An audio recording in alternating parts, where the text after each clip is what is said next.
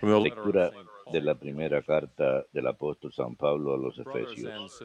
Hermanos, yo, el prisionero por el Señor, les ruego que anden como pide la vocación a la que han sido convocados. Sean siempre humildes y amables, sean comprensivos, sobrellévense mutuamente con amor, esforzándose en mantener la unidad del Espíritu con el vínculo de la paz. Un solo cuerpo y un solo espíritu. Como una sola es la esperanza de la vocación a la que han sido convocados. Un Señor, una fe, un bautismo, un Dios Padre de todo, que lo trasciende todo y lo penetra todo y lo invade todo. A cada uno de nosotros se le ha dado la gracia según la medida del don de Cristo. Y Él ha constituido a unos apóstoles, a otros profetas, a otros evangelizadores, a otros pastores y maestros, para el perfeccionamiento de los santos en función de su ministerio, para la edificación, edificación del cuerpo de Cristo hasta que lleguemos todos a la unidad en la fe y en el conocimiento del Hijo de Dios, al hombre perfecto, a la medida de Cristo en su plenitud. Palabra de Dios, te alabamos, Señor.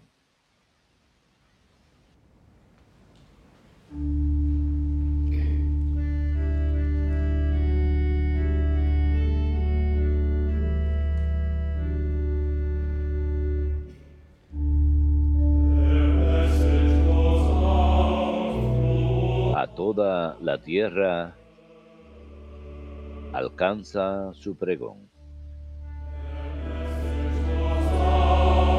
Toda la tierra alcanza su pregón. El cielo proclama la gloria de Dios. El firmamento pregona la obra de sus manos. El día al día le pasa el mensaje. La noche a la noche se lo susurra.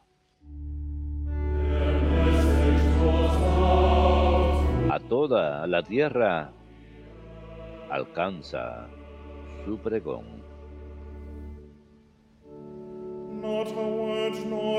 Sin que hablen, sin que pronuncien, sin que resuene su voz. A toda la tierra alcanza su pregón y hasta los límites del orbe su lenguaje. Toda la tierra alcanza su pregón.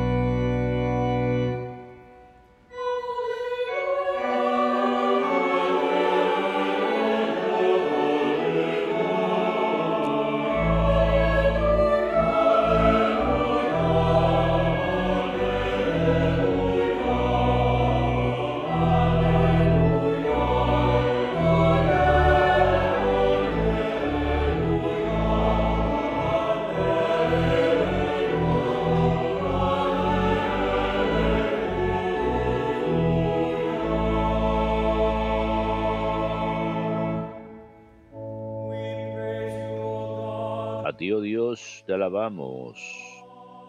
A ti, Señor, te reconocemos. A ti te ensalza el glorioso coro de los apóstoles.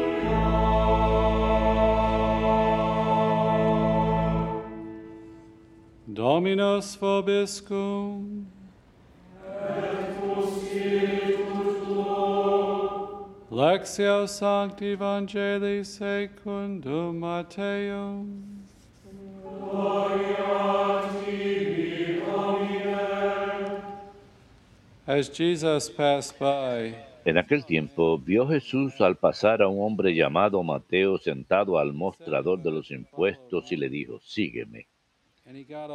Él se levantó y lo siguió. Y estando en la mesa en casa de Mateo, Muchos publicanos y pecadores que habían acudido se sentaron con Jesús y sus discípulos. Los fariseos al verlo preguntaron a los discípulos, ¿cómo es que su maestro come con publicanos y pecadores? Jesús lo oyó y dijo, no tienen necesidad de médicos los sanos, sino los enfermos. Anden, aprendan lo que significa misericordia quiero y no sacrificios. Que no he venido a llamar a los justos, sino a los pecadores.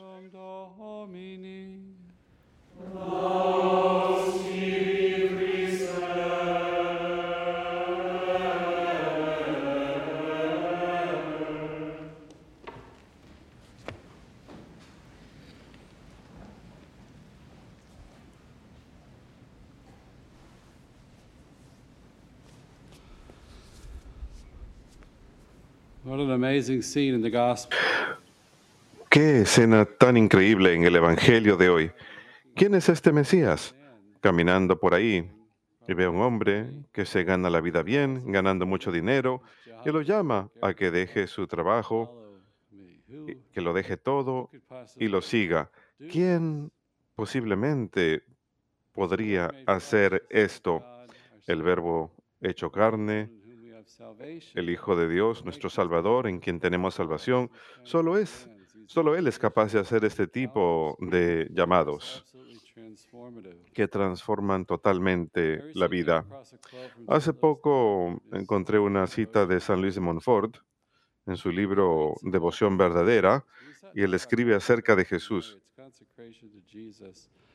Hablando de la consagración a María, dice que la consagración a Jesús se, puede hacer a través de María. Habla acerca de la fe de la iglesia en Cristo. Él dice, Jesucristo es el alfa y el omega, el principio y el fin de todo. Él es el único maestro de quien hemos de aprender, el único Señor en quien hemos de depender, la única cabeza con quien hemos de estar unidos y el único modelo que hemos de imitar. Él es el único médico que puede sanarnos, el único pastor que puede apacentarnos, el único camino que puede guiarnos, la única verdad que podemos creer, la única vida que puede animarnos. Solo Él lo es todo para nosotros y solo Él puede satisfacer todos nuestros deseos. Cada uno de los fieles que no está unido a Él es como una rama rota del tallo de la vida. Cae y se marchita y solo sirve para quemarse.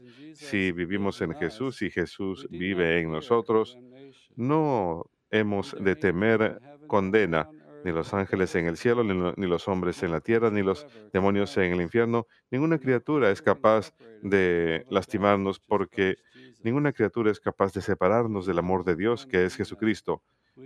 En Él, con Él y a través de Él podemos todas las cosas y rendir todo honor y gloria al Padre en la unidad del Espíritu Santo. Podemos ser perfectos y ser para nuestro prójimo fragancia de vida eterna. Solo Él es nuestra salvación. Así que sí, más vale que nos pongamos de pie y lo sigamos. Creo que fue el Papa Benedicto quien dijo, la el llamado es la cura. Tener comunión con Él, pertenecerle a Él, seguirlo, es la cura para nuestros pecados, nuestra debilidad y para la vida eterna. Jesús dice, sígueme. Por seguro Mateo debe haberlo escuchado predicar, pero cuando se trata del, del asunto esencial, San Mateo, el evangelista, la tradición cuenta que él sufrió martirio en Etiopía, que él predicó en Judea y finalmente fue martirizado en Etiopía. ¿Ustedes piensan que él se hubiera ahí visto eso venir? Tenía una confianza total en el Señor. Se puso de pie y lo siguió. Los fariseos atacan a Jesús quejándose de que come con publicanos y pecadores. Ellos querían tener una separación de esa cultura pagana, aislarse de ellos. El problema es que ellos están enfocados en reglas y leyes que ellos añaden a la ley mosaica, y por supuesto los publicanos eran detestados en particular porque trabajaban para el gobierno romano, básicamente extorsionaban al pueblo con la fuerza de Roma, con la autoridad de Roma detrás de ellos, cobraban los impuestos, pero añadían algo adicional y se quedaban con ello para enriquecerse. Eran considerados traidores. Y Jesús llama a uno de ellos a que lo siga, a que sea su discípulo, apóstol, evangelista. A mí no se me hubiera ocurrido hacer eso.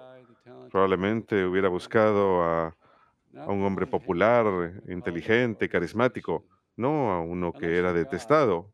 A menos que uno sea Dios, obrando en la gracia, con la obra del Espíritu Santo, que convence a los, los corazones de las personas, que Dios es capaz de usar esto como una proclamación elocuente del poder del Evangelio, el poder de Dios, no nosotros mismos. Y Jesús desafía a los fariseos, aprendan el significado.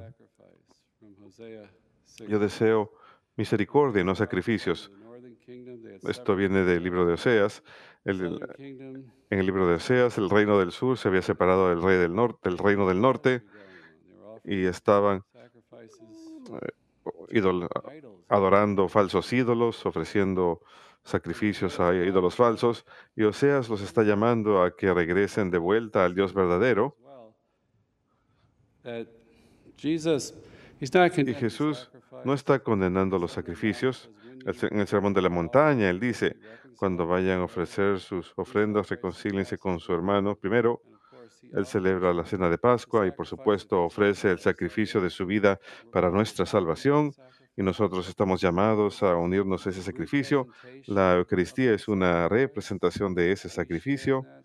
Nosotros compartimos de ese sacrificio en nuestras vidas.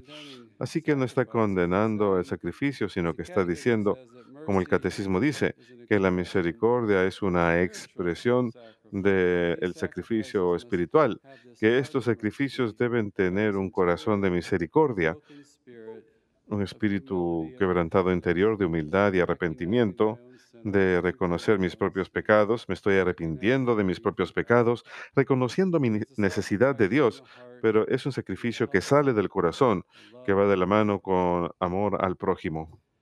El pecado, uno de sus terribles efectos en nosotros es que causa ceguera. No reconozco mis propios pecados, no me doy cuenta cuán profundo estoy hundido, me pierdo cada vez más y más. Y es universal y nos afecta a todos. Tenemos, por ejemplo, el Evangelio según San Lucas, el fariseo y el publicano que van al templo a rezar. el publicano se arrepiente y se va justificado. Y el mensaje de San Lucas es, él dice ahí, aquellos, estos fariseos eran aquellos que confiaban en, en ellos mismos de que ellos eran rectos y desdeñaban a los demás. Esa ceguera y esa confianza en nosotros mismos también nos causa a veces a empujar a otros hacia abajo y a decir, ¿por qué no eres tú más como yo? ¿Por qué no vas por el mismo camino que yo? Perdemos esa disposición a recibir el Espíritu, esa disposición a reconocer el Espíritu que obra en las vidas de los demás. Y por seguro nos olvidamos que todos somos pecadores. Pero Jesús llama a Mateo para que salga del pecado. No lo deja en la mesa del publicano.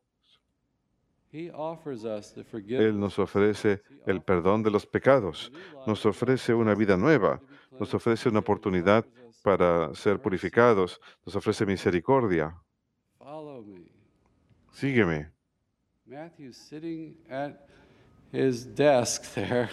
Mateo está sentado en su mesa, en el puesto de los republicanos, y es una imagen de estar sentado en medio de sus pecados, y Jesús lo llama, ponte de pie.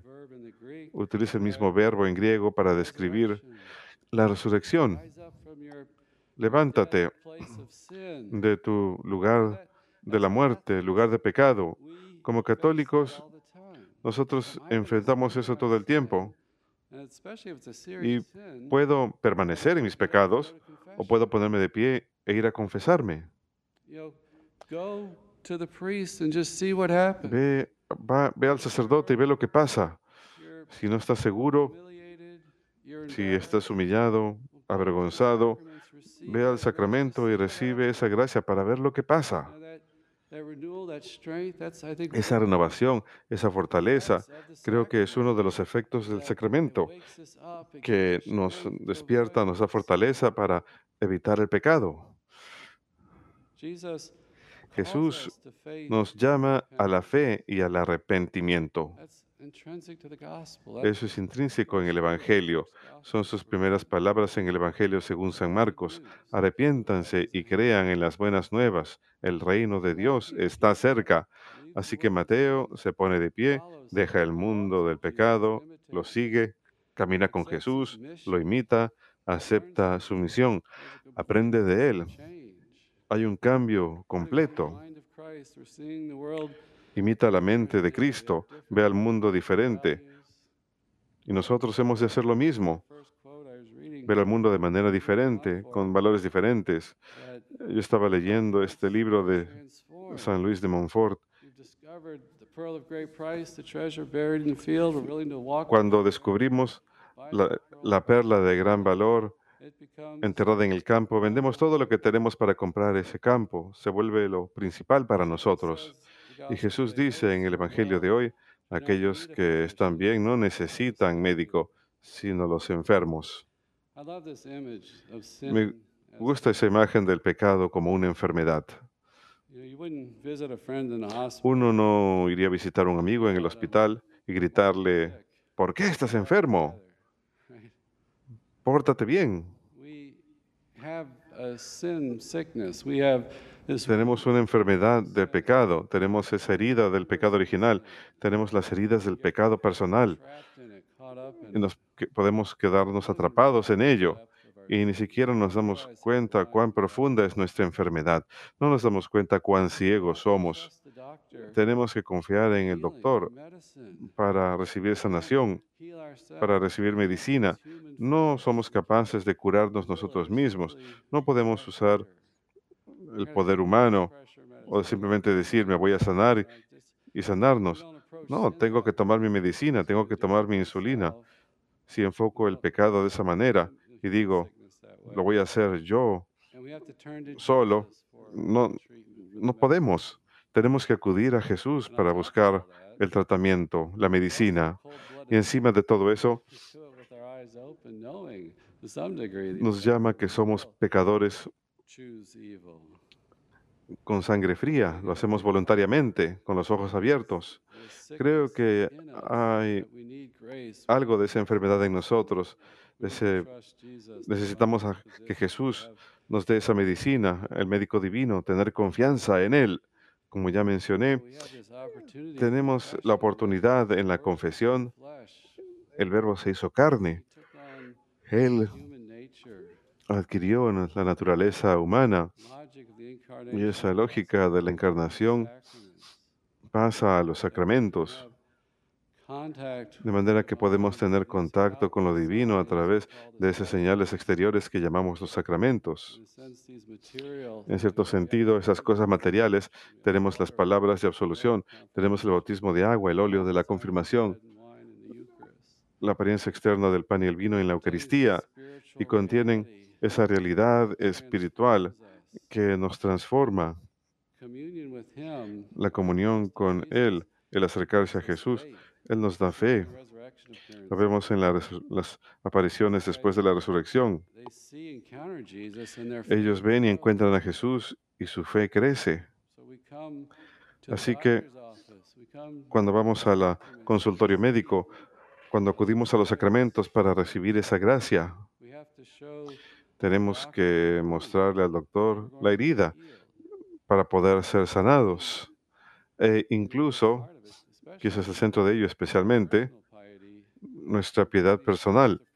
Presentarle, presentar estas cosas al Señor en oración, pedirle al Señor ayuda con esas cosas.